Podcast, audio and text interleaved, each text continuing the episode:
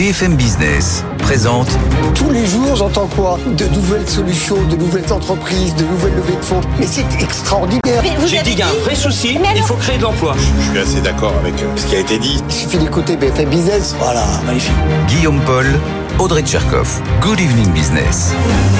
Allez, il est 18h pile. Soyez les bienvenus dans Good Evening Business, comme tous les soirs en direct avec Audrey Tcherkov. Bonsoir Audrey. Bonsoir Guillaume et bonsoir à tous. On a beaucoup de choses ce soir encore dans l'actualité. D'abord, journée absolument catastrophique pour les actionnaires de, de Casino qui ont encaissé des mauvaises nouvelles et aussi Jean-Charles Nauri qui encaisse de mauvaises nouvelles. On va vous raconter tout ça avec euh, Pauline Tadevin, bien sûr, dans, dans un instant. Et puis encore un sérieux tacle de la part de la Cour des comptes adressé au gouvernement français puisqu'elle estime que malgré ses efforts pour réduire les dépenses l'an prochain, eh bien la France va rester le mauvais élève de l'Union européenne. Bref, il faut aller encore plus loin. On en parle dans un instant avec Thomas Asportas. On en parlera avec le député Modem aussi, euh, Monsieur Bourlange, Oui. qui sera là, effectivement, hein, dans une dizaine de minutes, qui est aussi président de la commission des affaires étrangères de l'Assemblée et qui disait il y a quelques jours les jours de Vladimir Poutine au Kremlin sont comptés. Qu'est-ce qu'il a voulu dire par là? Bah, Il nous répondra dans une dizaine de, de minutes. Jean-Louis Bourlange.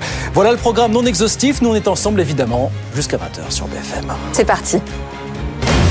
Good evening business, le journal. Donc oui, je vous le disais, journée absolument épouvantable, épouvantable pour les actionnaires de Casino puisque le titre a terminé en baisse de 33,4%. Il a perdu un tiers de sa valeur dans la journée. Bonsoir Pauline Tadevin. Bonsoir. Qu'est-ce qui s'est passé exactement, Pauline Plusieurs choses ont été actées dans un communiqué qui a été publié hier soir et qui n'ont pas forcément plu aux aux investisseurs. Dans ce communiqué, le groupe explique clairement que les fonds détenteurs d'obligations casino vont tout perdre. Ils pèsent 3 milliards d'euros de dette aujourd'hui. Ça, on le savait déjà.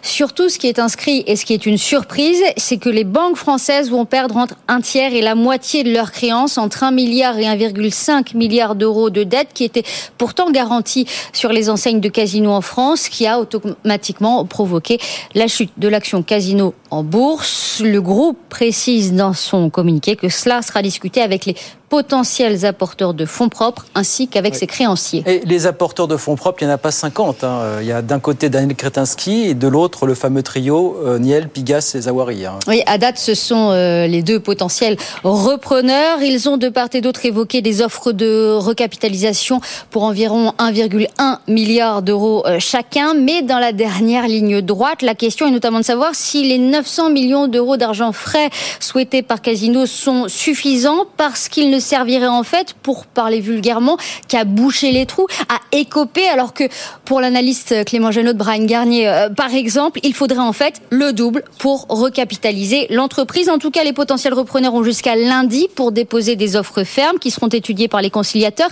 avec euh, comme but de finaliser un accord de principe sur la restructuration d'ici le 27 juillet prochain, quel que soit le plan final. Et c'est le dernier, mais pas le moindre point important de cette journée. Dans son communiqué, Casino Act noir sur blanc, que Rally, qui est la maison mère de Casino, qui est la société de Jean-Charles Naouri, Rally, va perdre le contrôle. Ouais, mauvaise nouvelle pour les actionnaires et donc de Jean-Charles Lauré, effectivement propriétaire de la maison mère euh, Rallye. Merci beaucoup Pauline, Pauline Tadevin, euh, dossier casino qu'on continue dessus bien sûr jour après jour sur, euh, sur BFM Business.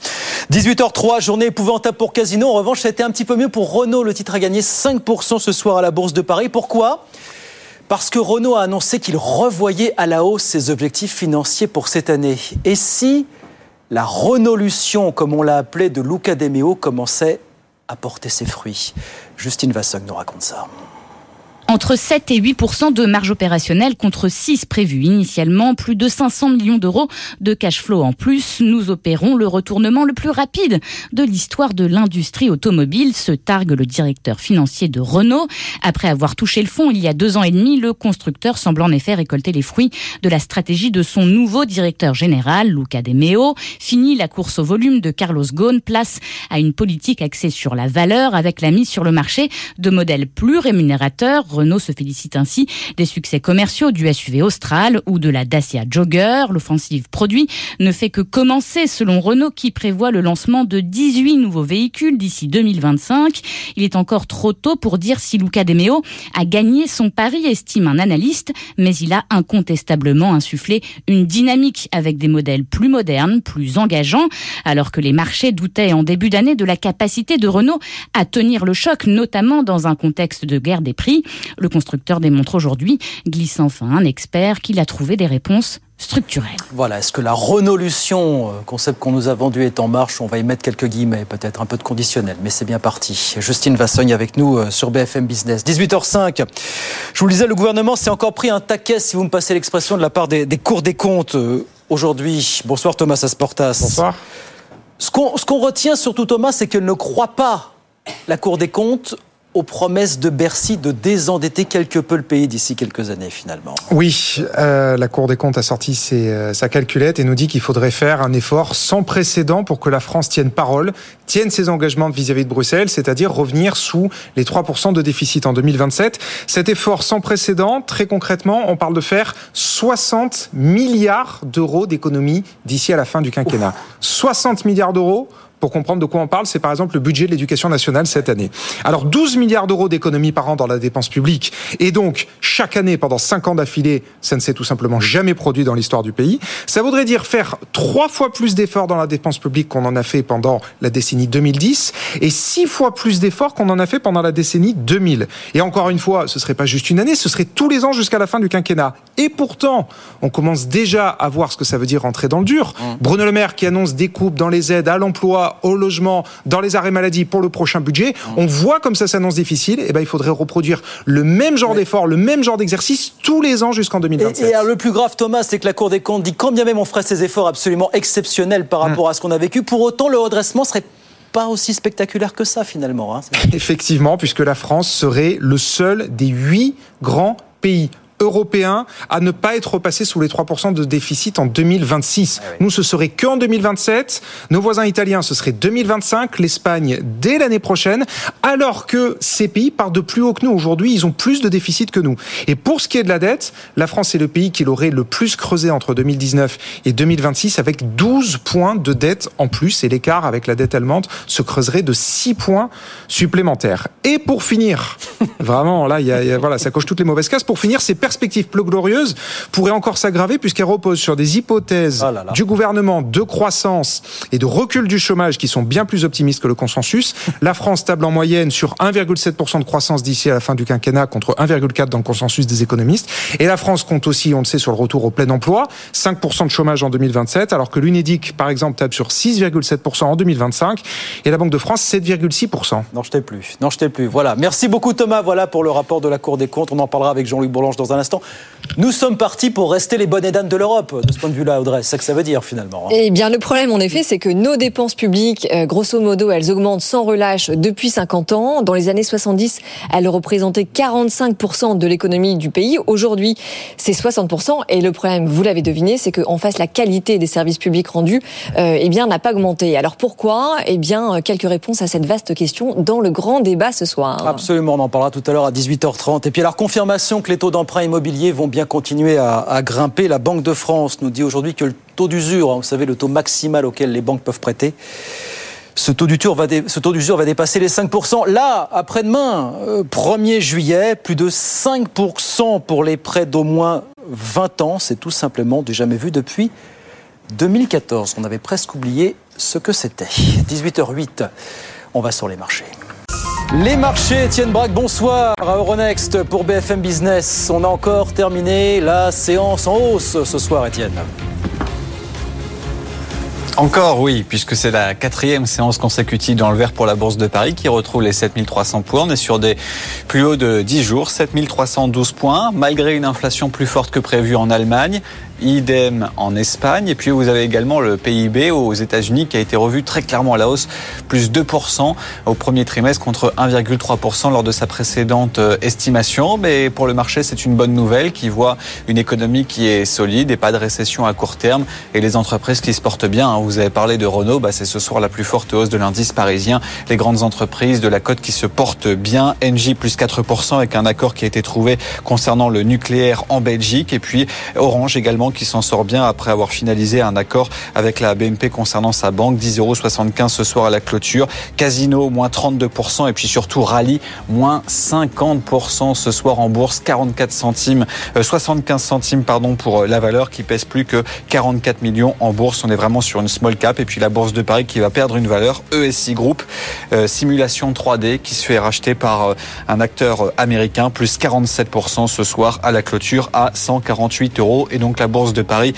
qui se porte bien en ce moment. Plus 0,3%, 7312 points. Avant, on l'attend et j'espère que Sabrina nous le fera vivre ce soir. Apple qui devrait franchir les 3000 milliards de valorisation. On est sur des niveaux records. Merci beaucoup Étienne Ettenbach, donc à Euronext pour BFM Business. On regarde rapidement ce qui se passe à Wall Street. À la mi-séance, le Dow Jones qui progresse de allez, 0,7%, 34 087 points. Et puis l'indice euh, Nasdaq de son côté qui grappille 0,13%, 13 609 points. 18h10, c'est l'heure de notre premier invité tout de suite sur BFM Business. Good Evening Business, l'invité. Avec ce nouveau taquet notamment que la Cour des comptes a affligé au gouvernement, c'est pas le premier. Alors c'est pas le premier, non, euh, elle ne s'arrête plus en effet cette Cour des comptes. Et c'est sans doute pas le dernier. Jean-Louis Bourlange, bonsoir. Bonsoir. Député Modem des Hauts-de-Seine, président de la Commission des Affaires étrangères de l'Assemblée nationale. On parle de la Russie, mais d'abord comment est-ce que vous regardez ce nouveau tacle de la Cour des comptes qui nous dit même en faisant les efforts extraordinaires, exceptionnels que nous allons faire, finalement les résultats ne seront pas très spectaculaires finalement. Comment est-ce que vous regardez Je crois que la Cour des comptes a raison. Euh, nous sommes euh, dans une situation de complète, euh, de, complète contradiction entre un pouvoir politique qui est nécessairement faible compte tenu du fait qu'il n'y a pas de majorité absolue au Parlement, et donc qui est très sensible à tout un ensemble de demandes, des demandes émanant, des demandes parfaitement légitimes, émanant de toutes les catégories, et une situation, une situation euh, financière, budgétaire, qui est d'ores et déjà complètement déséquilibrée. Donc euh, on est vraiment, moi c'est quelque chose qui m'inquiète énormément, qui inquiète également, je crois, par exemple, Monsieur le maire, mais dont je ne vois pas très bien comment on peut en sortir, parce que en réalité, la seule réponse à la question, euh, à l'interpellation de la Cour des comptes, serait de transformer en profondeur le mode d'organisation de l'appareil public. Nous avons un très mauvais rapport euh, qualité-prix, si je puis dire, coût, euh, coût euh, de, de, de, de l'appareil d'État. Nous avons le plus haut niveau de prélèvement obligatoire euh, de, de l'Union européenne et même du monde développé, et nous avons des prestations publiques qui sont quand même extrêmement fragiles, extrêmement faibles. Et ça, ça impliquerait un effort politique, un effort de, priorisation, comme on dit, politique au profit du euh, que le gouvernement devrait conduire, mais là on est dans cette situation de fragilité politique, euh, d'incertitude, avec un président qui n'est pas rééligible, une majorité relative et extraordinaire oui, alors après, volatilité oui, des revendications. Mais un président qui n'est pas rééligible, justement, on pourrait imaginer que ça lui donne plus de courage qu'aux autres. Si on se concentre pas une question sur de courage, ça n'a bah, rien à euh, voir. Le, le, le, courage, un président, il faut qu'il soit soutenu. Euh, aujourd'hui, l'ensemble des parlementaires se disent quand je serai réélu, je serai réélu par avec quelqu'un d'autre que ce président. C'est pas du tout. Moi, j'ai été très hostile au comité Balladur. C'est pour ça que je réagis avec vivacité à votre question. Au comité Balladur, on avait quand on a révisé, préparé la révision de la Constitution en 2007, nous étions hostiles à la mesure que finalement a fait prendre Sarkozy, qui était d'arrêter à deux mandats.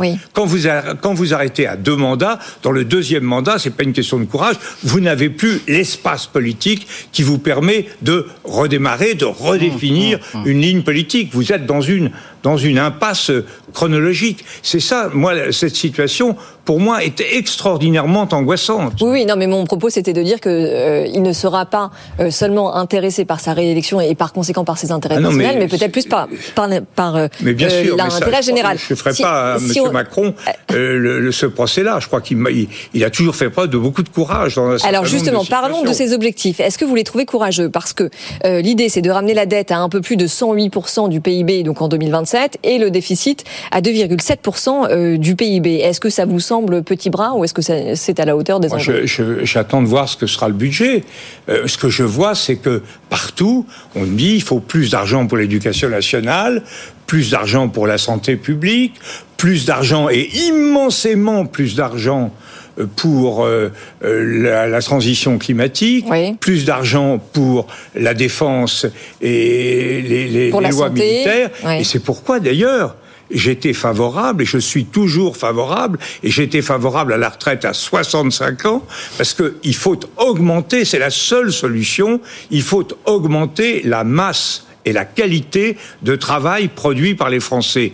Euh, la retraite à 60 ans, ça diminue la croissance, Mm. ça augmente les déficits, ça réduit les prélèvements. La retraite à 64 ans, c'est déjà beaucoup mieux. La retraite à 65 ans, ça serait Mm. in- infiniment plus chaud. Mais il n'y a pas que ça. Il y a, euh, il y a le, le- le- la, la formation, euh, l'entrée sur, dans- dans- sur le marché du travail des jeunes. Il faut partout que nous travaillons plus, que nous travaillons mieux, si on veut réduire non seulement nos déficits budgétaires, mais également euh, le déficit de notre balance commerciale. Oui. Nous sommes dans une situation où nous consommons plus que nous ne produisons. Ça peut durer 5 ans, ça peut durer 10 ans, ça peut pas durer 20 ans. Voilà pour cette, euh, ce rapport de, de la Cour des comptes. J'interroge, à présent, on interroge le président de la Commission des Affaires étrangères de l'Assemblée. Donc, Conseil européen aujourd'hui à Bruxelles, on va parler de l'Ukraine, on va aussi parler de la Russie. Comment est-ce que vous regardez la séquence de ces derniers jours, le, le putsch avorté de, de Wagner? Qu'est-ce que vous retenez de cette séquence? Est-ce que vous vous dites, les esprits sont divisés là-dessus, vaut mieux un Poutine encore au pouvoir? Qu'une guerre civile qui aurait fait émerger un être providentiel peut-être encore plus imprévisible finalement Vous regardez Je, crois que c'est une question qu'on n'a pas à se poser parce que elle ne se pose pas. Euh, ce qu'on a vu, Ah, on ce qu'on a vu samedi dernier, c'est que un, Poutine avait perdu la face. Très clairement, on voit bien que le pouvoir euh, russe est, est fissuré, que tout le monde reconnaît que ça ne marche pas. Il a, il, il n'a pas, il n'a pas du tout mobilisé son pays euh, face à la menace qui était euh, à laquelle il était confronté. Et en même temps, on voit qu'il a gagné la partie. Euh, gagné la partie parce que M. Prigogine n'a pas eu euh, les, les solidarités qu'il pouvait espérer du côté des Tchétchènes, du côté d'une partie de l'armée qui, quand même, les militaires euh, euh, russes, ils, ils en ont peut-être par-dessus la tête de voir tout ça, de subir tous ces, tous sacrifices euh, pour des généraux qui sont quand même archi nuls, et du côté du FSB, du côté des services de sécurité, qui ne se sont pas dissociés de Poutine. Alors pour donc ça, ça a échoué, euh, fin de partie, me semble-t-il, pour pour Prigogine, mais quand même une assez grande précarité Oui. morale pour Poutine. Mais pour répondre plus précisément à votre question, je ne sais pas, la guerre civile, c'est certainement la pire des choses. Je crois que Kissinger a tout à fait raison. Transformer l'immense fédération de Russie en une immense Yougoslavie dans laquelle tout le monde se bagarre, ce serait absolument terrifiant à l'échelle de la planète. En revanche, je crois que le remplacement de Poutine aurait été et serait une bonne chose pour une raison d'orgueil. C'est-à-dire que Poutine est obstiné. Il sait, ou s'il ne le sait pas, c'est que c'est pire, euh, qu'il a vraiment perdu la partie, que ce choix qu'il avait fait d'entrer en guerre contre l'Ukraine était un choix absurde du point de vue des intérêts de son pays, que ça ne mène nulle part. Et évidemment, il ne peut être, compte tenu de son caractère, Oui. que dans le déni par Oui. rapport à cela. Alors qu'on aurait un successeur, quel qu'il soit, qui pourrait dire c'est pas ma faute, c'est la faute de Poutine. Causons, repartons sur d'autres Oui, oui, bases. mais en l'occurrence, c'est euh, Mais pas, cas. pas le cas. Parce que voilà, vous me disiez sur une antenne concurrente euh, il y a trois jours que les jours de Vladimir Poutine Non, étaient mais- comptés. Est-ce que vous le pensez vraiment parce que comptés. non, mais attendez, parce que vous euh, dites qu'il est affaibli. En réalité, quand on regarde d'un point de vue économique, parce qu'on est aussi sur BFM Business, Oui. euh, il n'est pas affaibli. Pas autant, en tout cas, que ce qu'on euh, l'a espéré Si, moi je crois qu'il est profondément affaibli. d'un point de vue économique. Euh, Oui, vous d'un- point que de vue l'économie de économique, la Russie est très Simplement, affaiblie. le, le- moi je ne suis pas un fanatique des sanctions pour les sanctions. Je crois que nous n'avons pas gagné la guerre contre Cuba avec des sanctions et que nous avons gagné la guerre contre l'URSS quand on a commencé à commercer avec l'URSS. Mais en l'occurrence, c'est un peu différent et je pense que les sanctions ne produisent pas ce que, avec naïveté, certains avaient imaginé, Ne produisent pas ou pas effet à encore, court ou terme. pas encore, Mais voilà. quand on regarde à long terme, c'est effectivement une économie qui est profondément euh, fragilisé. Il y a une crise de main d'œuvre absolue. D'abord parce qu'il y, a un, il y a un million de personnes et la, la, la, fleur de la jeunesse russe qui a quitté au moment où il a commencé à dire qu'il allait mobiliser les gens. Les Russes, ils se sont dit, on sait ce que c'est que d'être soldat dans l'armée russe, on part. Donc il y a eu une immense, euh, un, un, immense départ. Hum. Euh, on, on, on, voit bien que euh, toutes les énormes. Enfin, c'est considéré. Et il y a actuellement dans tous les secteurs des, des, des, des, des manques de main d'œuvre cruels. On voit bien que sur le plan technologique, ils sont dans une situation très difficile. Que sur le, les, les, hydrocarbures, ils ont marqué un, des points par rapport à ce que nous pensions, parce qu'ils ont compensé mmh. par l'effet prix et, et, par euh, des détournements qui sont logiques. Dans ces, dans ces sanctions, il y a toujours, mm. ils ont vendu aux Indiens, ils ont vendu Chinois, aux Chinois, oui. mais on voit maintenant que c'est pas du tout la même chose, que les prix sont en, en, situation de baisse et que donc les ressources budgétaires oui, sont faibles. A, non, non, ce, la, ce, qui, ce qui les empêche pas d'investir massivement en Afrique. Est, est durablement fragilisée, mais là où je vous suis, c'est que je n'ai jamais cru que c'était par ce biais qu'on arriverait, qu'on obtiendrait satisfaction. L'enjeu en Ukraine, c'est la guerre. C'est savoir si les Ukrainiens réussiront à euh, repousser euh, l'invasion euh, russe. Puisque vous venez de la Chine, il reste une minute malheureusement, mais pour vous, le sens de l'histoire, c'est quoi? C'est une Russie qui se rapproche de l'Occident. Est-ce que vous croyez à ce que certains appellent l'asiatisation la, de la Russie, finalement, vous? Moi, moi je, je, vais vous dire très, très rapidement, je crois que l'erreur de Poutine a été de refuser l'occidentalisation. Elle a été voulue par nous, contrairement à ce que disent certains, notamment par les Allemands, qui avaient tout misé sur le rapprochement avec la Russie. C'était l'avenir. Nous sommes les sociétés occidentales, euro-occidentales, nous sommes dans, même dans une situation assez commune, et là, euh, il se rapprochera sans doute de la Chine, mais il n'a qu'à y perdre. Je vois ce que quand je vois les, les, les gens du Kazakhstan, enfin tous les stans, euh, ils sont de plus en plus pénétrés par les Chinois. Euh, ça, c'est un, il, il, a vraiment mis son pays dans une impasse profonde. L'avenir de la Russie, c'était avec nous, ce qu'avait compris Gorbatchev et ce qu'avait compris Helsinki. Est-ce que ça peut il... encore être avec nous? Voilà. Ça ah, bah ça, bah ça, moi, l'avenir je, reste incertain. Alors, souhaite il, ça. Il, je, il je souhaite compris, mais ça ne leur a pas porté chance. Je hein. souhaite profondément que, ouais. à un moment, euh, les Russes soient en mesure d'avoir des dirigeants plus raisonnable et, et, je crois que nous avons tous intérêt à avoir des relations normalisées avec la Russie. Voilà, pour cette Russie dont on va parler aujourd'hui au Conseil européen qui se tient oui. euh, du côté de, de, Bruxelles, le dernier avant les vacances. Merci beaucoup Jean-Luc Bourlange, merci de passer nous voir, député modem des Hauts-de-Seine, président de la Commission des Affaires étrangères de, de l'Assemblée nationale. Merci beaucoup d'être passé nous voir ce soir. Merci. À très vite avec plaisir, 18h21. C'est l'heure du grand débat, nous allons évidemment continuer à parler de ce rapport de oui. la Cour des comptes euh, qui tire la sonnette d'alarme. Qui fait beaucoup causer, on parlera de l'Espagne, 1,9% d'inflation, mesdames, messieurs. Quelle est la recette? On verra ça. Puis on parlera de casino, évidemment. Dégringolade du titre aujourd'hui, moins 33%, s'il vous plaît. À tout de suite. Good Evening Business, le débat. Allez, 18h25, c'est parti pour le grand débat jusqu'à 19h sur BFM Business avec Audrey Tcherkov. Bonsoir. Bonsoir. Béatrice Mathieu. Bonsoir, Béatrice. Bonsoir. Grand reporter à l'Express. François Girolf. Bonsoir, François. Bonsoir. Bienvenue, économiste à l'OFCE. Et Emmanuel Le Chypre pour BFM Business. Bonsoir. Bonsoir, Emmanuel. Alors, nous sommes pris encore un beau taquet, enfin, le gouvernement, tout du point, de la, marre de, de la part de la, la, Cour des comptes qui nous dit euh, sur nos finances publiques, bah, il faut des, des baisses substantielles de dépenses. En gros, ce que nous dit la Cour des comptes, c'est que même en faisant des efforts exceptionnels, comme nous n'avons pas fait depuis des années, bah finalement, le rétablissement des comptes publics ne serait pas si faramineux que ça. Voilà, c'est dur, c'est clair, mais c'est limpide finalement. Oui, alors je suis heureuse qu'on commence par le sujet favori euh, d'Emmanuel Le Chypre, nos dépenses publiques. Bon, en gros, elles progressent euh, depuis 50 ans sans relâche. Euh, dans les années 70, elles représentaient 45% de l'économie du pays. Aujourd'hui, c'est 60. Et le problème, vous l'avez deviné, c'est que la qualité des services publics rendus en face, eh bien non, n'a pas augmenté, que ce soit l'école, l'hôpital, la délivrance des papiers d'identité, etc. Et alors pourquoi? Eh bien parce que l'État réduit sans relâche les investissements, euh, les dépenses qui sont liées au salaire, mais par contre augmente les dépenses sociales euh, et les subventions. Et la redistribution qui est devenue le sport national en France annule complètement euh, les moyens du service public. Il est temps non seulement de mettre un terme à la redistribution, comme vous dites, mais même d'aller plus loin. Là, le, le tacle est est assez explicite, François Girolf, quand même. Ouais, en même temps, c'est pas évident parce que ces dépenses sociales, elles réparent en partie les dégâts euh, du chômage, elle répare euh, des choses qu'on n'arrive pas à faire, c'est-à-dire euh, augmenter le taux d'emploi en France, euh, etc. Donc c'est c'est facile de dire que on dépense beaucoup trop, c'est beaucoup plus difficile de rentrer dans non, le dur. mais on dépense mal. On dépense mal, oui, mais alors ça, on fait. Donc il y a plein de comités qui sont mis en place. Il y en a un qui a été mis en place en, en 2017, le comité Action Publique. Ensuite, il y avait la LOLF en 2001. Il y avait les RGPP de, de Nicolas Sarkozy. Donc la liste des. Et c'est un petit peu. On a toujours. On, on est tous d'accord pour dire qu'il faut dépenser de manière plus efficace, mais visiblement, on n'y arrive pas.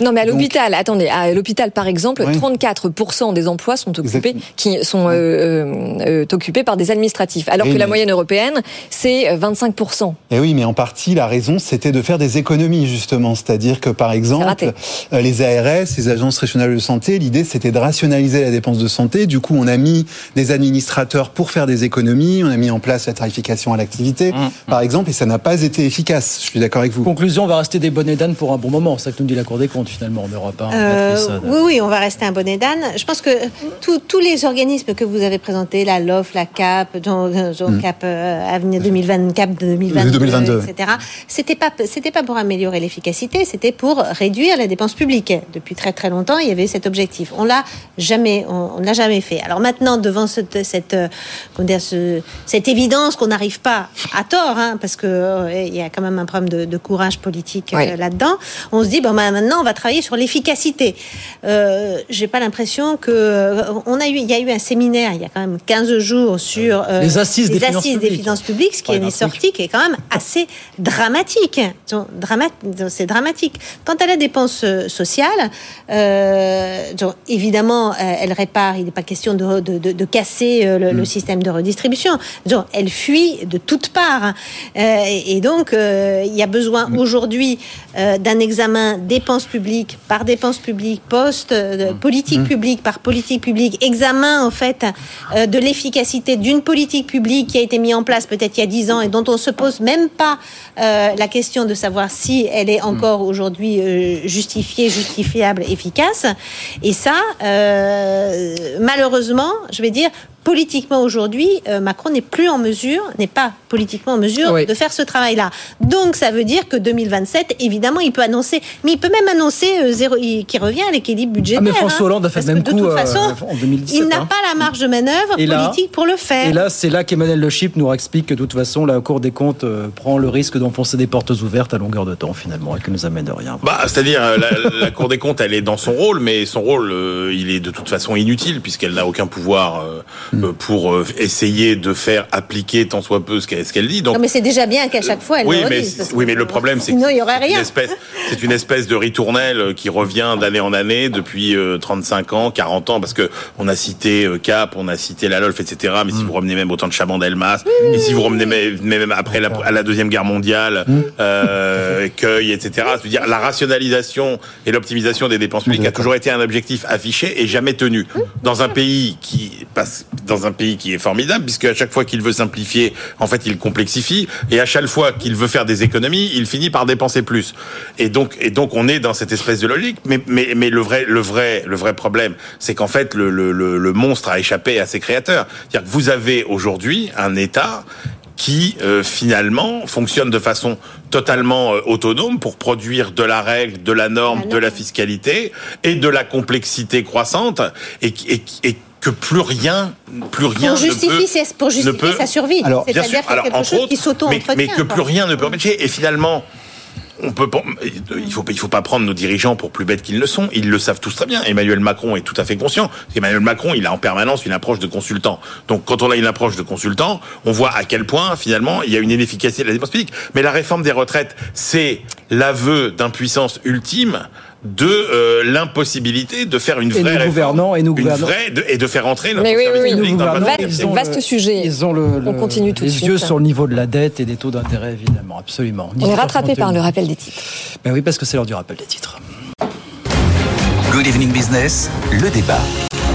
Ça repart avec Audrey Tcherkov, avec. Béatrice Mathieu, avec François Girolf et avec Emmanuel Le Chip qui viennent nous dire pique-pente une fois de plus de la Cour des comptes. Non, non, non, non, non, faut pas, Ah bah non, non, si. c'est pas pique-pente de la Cour des comptes. C'est de dire. Non, c'est pas ça. C'est que euh, vous pouvez avoir des propos euh, qui sont des propos euh, assez, euh, assez finalement assez classiques. Et etc. si ces propos, euh, parce que le diagnostic que pose la Cour des comptes, c'est le même diagnostic que tout le monde pose depuis des années, etc. Puisqu'il n'y a aucune crédibilité dans la trajectoire des finances publiques françaises, Mmh. puisque toutes les promesses sont trahies année après année, etc. Donc la Cour des comptes alerte. S'il y avait au moins euh, une, une solennité dans cette parole, c'est-à-dire que si Ou une le fait- obligation d'écouter les propositions. Exactement. C'est-à-dire que si ce diagnostic, qui peut apparaître banal pour les experts, mais était empreint d'une forme euh, de caractère officiel ou d'obligation, là, ce serait intéressant oui. de dire ah bah voilà, la Cour des comptes, elle a des conclusions qui sont contraignantes et qui obligent, etc. Là, ce serait intéressant. Oui, c'est vrai. Mais là, alors, Emmanuel, si- quand même, parce que- ça, ça ne vaut pas plus qu'un rapport d'experts qui raconte en fait Oui, oui, mais les je, mêmes je- je rebondis sur ce que vous disiez 20 ans. tout à l'heure, parce que vous disiez euh, le, le monstre échappe à ses créateurs, Totalement. mais euh, il a échappé à certains créateurs plus qu'à d'autres, parce que je vous rappelle que euh, entre 2019 et 2026, euh, la France aura été le pays qui aura le plus creusé sa dette en Europe, avec 12 points de dette en plus. Oui, mais Donc il y a certains gouvernements qui sont un Là, peu plus le responsables que d'autres. Non, pour le coup, il y avait des justifications. Je veux dire, on sait très bien que si on n'avait pas dépensé pour euh, sauver l'économie, on serait dans une situation pire aujourd'hui. C'est pas tellement Bah, ça. si on- si on- si on La se compare réalité, aux c'est- autres, La non. réalité, c'est qu'on a, On a quand depuis même arrosé 40 très ans, mené des politiques publiques Ah, euh, se sont toutes, qui n'ont d'abord un, qui ne sont jamais évaluées globalement ou très peu évaluées, qui euh, sont, sont sont issues de lois qui la plupart du temps euh, ne sont jamais appliquées euh, totalement. Oui, mais c'est facile de dire que c'est la faute de tout le monde. non, mais je veux dire, quand il y a- la France est quand même un des rares pays dans lequel vous avez une telle agitation réglementaire, fiscale et législative. Ça coûte quand même, dit l'OCDE, 60 milliards d'euros par an. Donc avant de taper sur les dépenses sociales, réfléchissons par exemple euh, à ça et regardons finalement qu'est-ce qu'on peut faire de mieux. La France est un des seuls pays qui, quand il crée des nouvelles lois, ne, ne- ne les superpose avec Oui, les oui, lois oui. Alors, L'OCDE, France, c'est bien, mais le qu'est-ce que dit pays- l'OFCE C'est le pays Bah, des, des non, géologiques. François Gérald.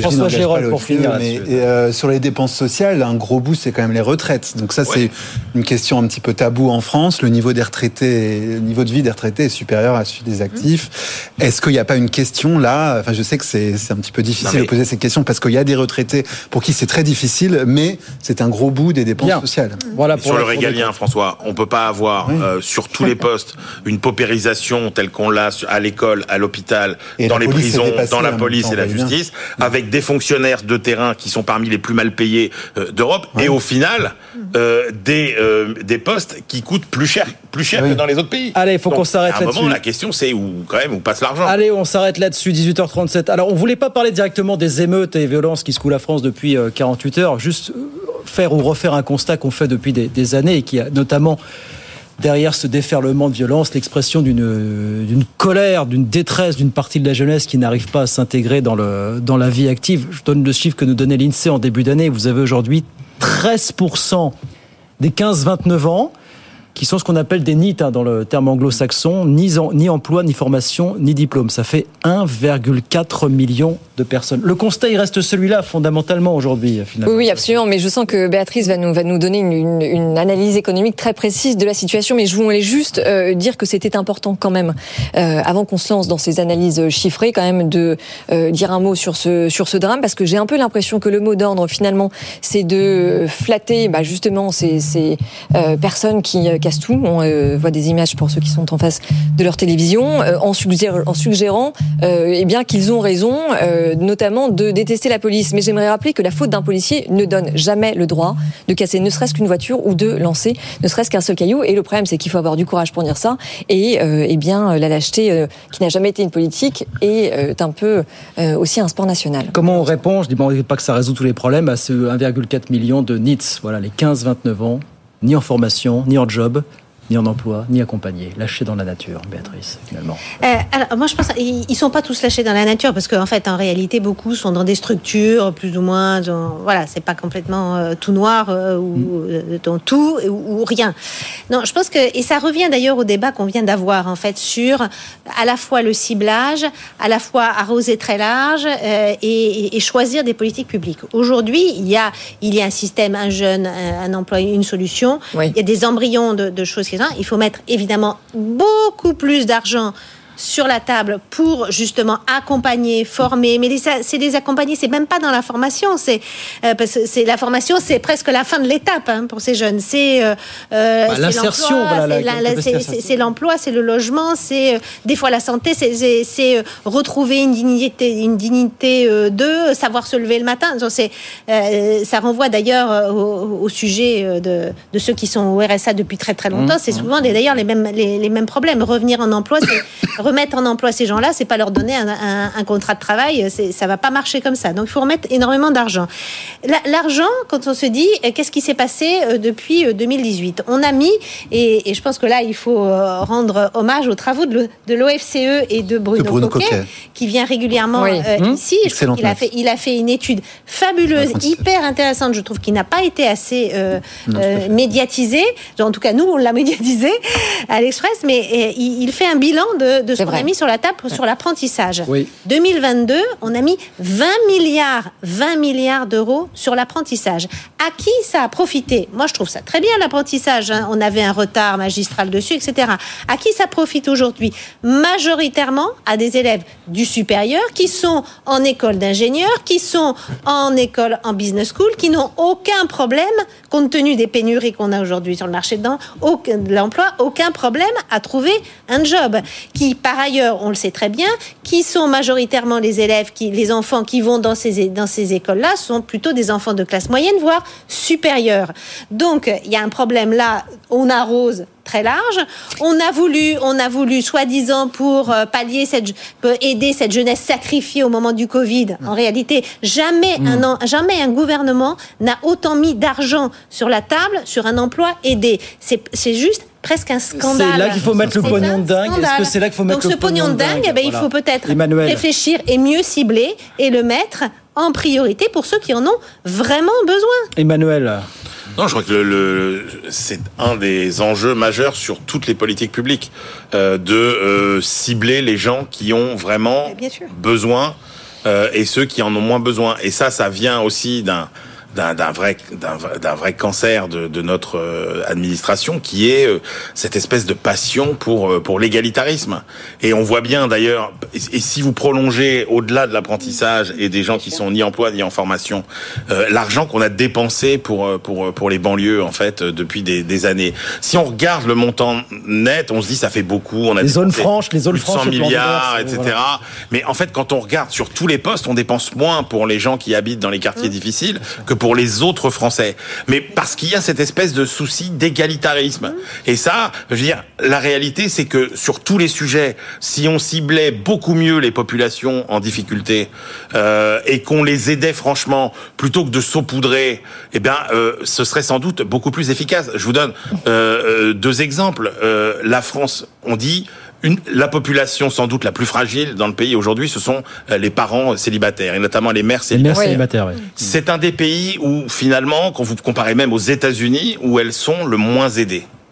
Euh, si vous prenez euh, comme exemple emblématique de politique égalitariste, euh, ça m'a toujours fasciné. Euh, les départements, par exemple, euh, aimaient bien souvent donner un ordinateur à chaque collégien de- du, du département. Et donc c'était des ordinateurs qui étaient quand même assez euh, peu performants. Il faut bien être honnête. Et donc qu'est-ce qui se passait? Bah, Vous aviez les deux tiers des gamins qui étaient des gamins issus de familles dans lesquelles il y avait déjà des ordinateurs Donc et comme ils étaient beaucoup rien. plus performants, bah, l'ordinateur du département il restait au fond d'un tiroir, etc. Alors que vous auriez juste équipé de très bons ordinateurs. Ceux les, qui en avaient les besoin. 20 ou 30 de gamins qui, n'avaient pas les moyens d'en avoir chez eux et qui auraient pu bénéficier d'un matériel performant sans que ça n'enlève rien aux autres. Vous voyez, et on est dans cet état d'esprit où finalement, par égalitarisme, on ne sait pas miser avec des politiques ciblées sur les populations ou les territoires qui sont les plus Mais- vulnérables. François, j'aimerais vous poser une question parce que quand on regarde, euh, si on se rappelle 2005, les grandes émeutes dans les banlieues, Jacques Chirac euh, en appelle aux partenaires sociaux et, en- et- et aux entreprises aussi, justement pour accompagner euh, l'emploi des jeunes. Euh, et il posait la question notamment du nombre de, de- de CV qui partent à la poubelle euh, par rapport soit au nom, soit à l'adresse du candidat. Est-ce que les choses en 18 ans ont vraiment changé? Bah, Je sais pas si elles ont changé, mais je, enfin, je vais vous raconter une anecdote personnelle. J'ai fait mon service militaire dans la police entre 2004 et 2005, donc c'était juste avant ça, et j'avais vu à l'époque à quel point c'était difficile. Alors c'était en Seine-Saint-Denis, moi que j'étais, mais euh, les relations déjà entre les jeunes, comme on dit, et la police, et j'avais, enfin voilà, c'était extrêmement difficile, et j'en étais ressorti vraiment complètement euh, changé, quoi, et chamboulé. Et c'est, enfin, je veux dire, c'est très difficile de dire, voilà, enfin, des deux côtés, euh, c'est extrêmement difficile. Euh, j'étais du côté de la police, il se trouve, à cette époque-là. et, voilà, et, et, on voyait des jeunes, effectivement, complètement euh, désœuvré. Euh, enfin, le, et la France est très mauvaise, notamment dans le fait de donner un emploi aux gens qui n'ont pas réussi à décrocher un diplôme, euh, un diplôme de l'enseignement supérieur de manière générale. Vous regardez les chiffres, c'est impressionnant. Hein. Le taux d'emploi en France, il est à 30% pour les gens qui, c'est le plus bas en fait en Avec Europe. Avec une reproduction des inégalités très forte. Et donc on est hein. très mauvais en fait pour donner un emploi à, à ces gens-là. Et c'est en partie lié à la désindustrialisation d'ailleurs, parce qu'avant il y avait l'industrie qui permettait de donner des emplois à ces jeunes. Allez, 18h45, on se retrouve dans un instant. L'Espagne, euh, l'Espagne a 1,9% d'inflation, mais comment font-ils Bon élève. question. Ben oui, eux. Et puis le dossier casino. Alors là, par contre, c'est pas le bon élève. 33% hein. de baisse aujourd'hui. Euh, à la fin pour Jean-Charles Naouri qui se précide. Peut-être, on verra ça dans un instant. À tout de suite. Good Evening Business, le débat. Allez, 18h47, encore 10 minutes avec nos débatteurs, avec Audrey Tcherkov, bien sûr, oh, avec Béatrice Mathieu, avec François Girolf et Emmanuel Lechy. Vous m'expliquez comment les, les, Espagnols font pour avoir 1,9% euh, d'inflation Très vite, non, je ne sais pas. Bon, alors on savait que les Espagnols euh, savaient euh, bien euh, cuisiner, peindre, mais ils savent surtout très bien compter. Parce que, alors déjà, l'Espagne a compris avant tout le monde que la TVA était peut-être la taxe la plus inégalitaire et que de par sa nature, c'était un amplificateur d'inflation. Et que donc, ils ont décidé de supprimer la TVA sur certains biens et puis aussi sur les carburants. Ensuite, eux, ils ont fait le pas de décider de taxer les super profits. Et puis, ils ont aussi géré la crise de l'énergie différemment, puisque ils ont dénoncé euh, ce système qui nous fait euh, acheter euh, en gros au plus cher ce que nous on produit le moins cher chez nous, et donc ils sont sortis de ce marché européen, moyennant quoi? Inflation à 3 à 1,9% 1,9 mais enfin on fait un petit peu les déficits quand même, François. Et ils ont fait quelque chose de très intelligent qui s'appelle maintenant le mécanisme ibérique, oui. qui est de subventionner le prix du gaz, qui permet d'avoir un levier sur le prix de l'électricité, puisque le gaz est utilisé pour donner le prix de l'électricité. Donc juste en dépensant un tout petit peu d'argent pour diminuer le prix du gaz à l'entrée des centrales électriques, vous diminuez le prix de l'électricité dans l'ensemble de l'économie espagnole. Donc ça vous coûte très peu d'argent euh, du point de vue budgétaire et ça et ça diminue l'inflation. Mais est-ce que ça va inspirer le gouvernement français un tarifaire Voilà. Ouais, ça, pour ça, il aurait fallu sortir du marché de l'énergie. On pouvait pas le faire, ça. On pouvait pas le faire, nous. La commission bah, voulait pas. Alors ils ont demandé une autorisation à la commission, mais ils ont moins besoin des interconnexions. Et voilà, c'est ça. C'est ça. C'est la question des interconnexions. Et puis la France, quand même, voulait éviter de, de voilà, d'aller contre la Commission. C'est ça, ça aurait été un clash. Ils étaient à 11 bah oui. Ils étaient à 11 bah oui. il y a un an quand même d'inflation. Les, les, euh, Allemands étaient très contre, hein, parce que ah évidemment, du coup, le, la consommation de gaz en Espagne a été plus importante, ce qui ouais, a réduit la possibilité pour les Allemands d'acheter du gaz et a fait augmenter le prix du gaz en Non, mais d'accord, mais les super profits, la TVA, on, on aurait pu, enfin, on Alors, peut toujours réduite, se positionner. C'était ce que proposait euh, le Rassemblement national à l'époque, et puis euh, voilà. Bon, mais euh, pas le seul. Parce que là, vous, vous ouais, citez pas euh. Le... Mais effectivement, non, mais c'était en France, on refuse de jouer trop sur. Euh, bah, le sur problème, c'est que vous ajustez sur la TVA, vous rebaissez la TVA, vous la remontez plus après. C'est ça le problème. C'est un peu le, le souci. Non, Emmanuel, je sais pas. Vous ouais. touchez la TVA. Bercy. Bah, la TVA. Bien, bien du plaisir pour la remonter après, quoi. Non, mais après, je pense qu'il y, y, a vraiment eu euh, cette idée euh, qui avait été très bien décrite où effectivement on a bloqué l'envolée des prix du gaz. Mais après, il n'y a pas de miracle. Hein, c'est le contribuable qui paye. Oui. Quoi qu'il arrive, puisque les recettes de TVA en moins, c'est quand même le contribuable Oui. euh, qui paye. Euh, la subvention au gaz, c'est quand même le contribuable qui Les paye. super profits, non. En les- l'occurrence, oui, les c'est euh, là pour équilibrer. Mais ça n'a pas d'impact sur l'inflation. N'ont pas d'impact sur l'inflation. Donc euh, Non, mais ça, a permis d'éponger une partie de la dette. Ça, oui, voilà, c'est ça. Ça peut, ça peut, ça peut. Et, et mais bon, c'est pas. Et puis ils avaient pas le même profil d'inflation que nous non plus. C'est-à-dire Oui. que ça a démarré parce que là, les 1,9% il faut rappeler que c'est sur un an. Eux, ils ont atteint un, un, un plateau euh, de, de prix euh, qui, qui est monté beaucoup plus vite euh, que le nôtre. Donc depuis un an, c'est un peu normal que que ça laissait. Ah non, mais il y a, il y a pas vraiment de, de miracle espagnol en fait sur ce sur cette gestion de, de, de l'inflation. Ils ont aussi fait un blocage des salaires, euh, par- pardon, un blocage des loyers. Des loyers qui est important parce que c'est effectivement c'est un composant important dans, dans l'indice des prix en Espagne. Mais enfin, ça peut-être ça nous, devrait nous amener à relativiser aussi cet indicateur de l'inflation. On regarde que ça, oui. comme si c'était l'objectif numéro un de la politique économique. On voit, enfin, c'est facile de faire réduire l'inflation. Effectivement, si on dépense énormément d'argent, on réduit l'inflation. Est-ce que c'est vraiment ça le bon indicateur? En tout cas, peut-être sortir de ça aussi. En un tout petit cas, peu. le gouvernement Mais- espagnol se pavane avec ce chiffre puisqu'il y a des élections législatives dans trois semaines du côté de, de l'Espagne. Oui, donc Toujours bon à prendre. Ouais, Ça mange pas de pain, comme on dit. Il nous reste 5 minutes casino. Alors, on le disait, journée effroyable puisque le titre a perdu 33% de sa valeur aujourd'hui parce qu'on a appris que les, les actionnaires allaient être beaucoup plus lésés qu'ils ne le pensaient, dont Jean-Charles Naouri, hein, patron de la maison mère euh, Rallye. Décrépitude qui s'accélère évidemment pour euh, Rallye hein, on- et pour Casino. On Bah oui, et puis pour le les, pour les hein. banques, Guillaume, pour les banques, pour les banques qui ont financé et qui vont euh, grosso modo perdre 50% euh, euh, de leurs créances. Béatrice, Non, je pense que Casino, euh, donc là j'ai refait l'histoire hein, dans un, un grand- un grand papier qui va sortir dans Il l'Express. il porte tellement bien son nom en fait. Et, Casino, oui. C'est amusant. Et, et On l'avait donc, jamais euh, oui, oui, non, non, c'est vrai, Casino. Non mais Euh, je pense que c'est une tragédie grecque en fait cette histoire en fait.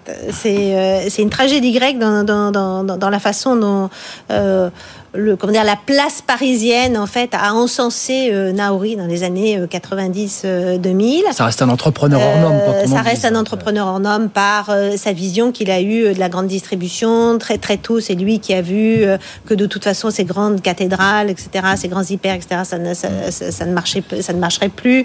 Le virage du, du e-commerce, c'est discount, Naturalia. euh, il avait des pépites.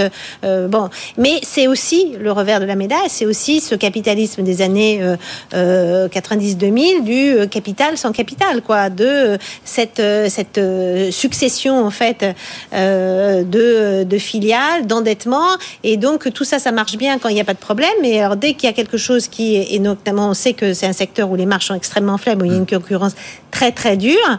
euh, dès que vous devez toujours remonter euh, plus de dividendes dans euh, euh, la maison mère qui est au-dessus, bah, ça fait que vous n'investissez plus dans les magasins. C'est ce qu'il fait, c'est ce qu'il a fait en fait. Il il n'a plus investi, euh, notamment à partir de 2015.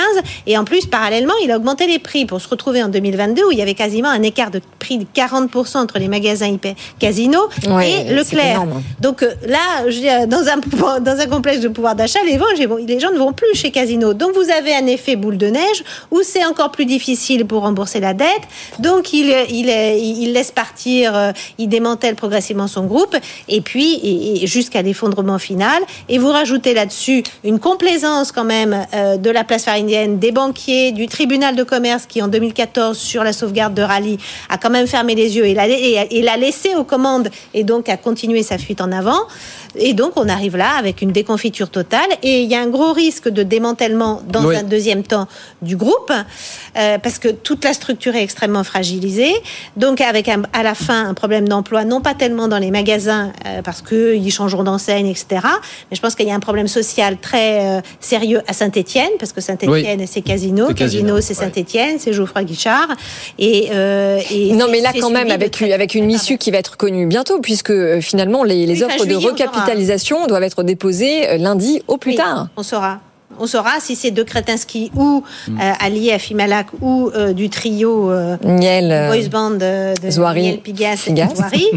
Euh, mais ça, c'est qu'un début de l'histoire. Ce qui ressort de la dilution des Bah, c'est actionnaires. bah, c'est un a- début de solution. Ce Non, mais c'est un début de solution, des mais je pense que ce qui va, ce qui va être intéressant l'un ou l'autre, en fait, moi, je, on peut prendre les paris, c'est que ça n'en restera pas là, parce qu'on voit bien qu'il y a Carrefour qui est très intéressé. Oui. De toute façon, Carrefour ne pouvait pas se présenter là, parce que c'est l'ennemi juré, Juré. Oui. de, de Casino et Naouri, et Naouri. Donc, de toute façon, voilà. Mais Carrefour a des intérêts pour reprendre.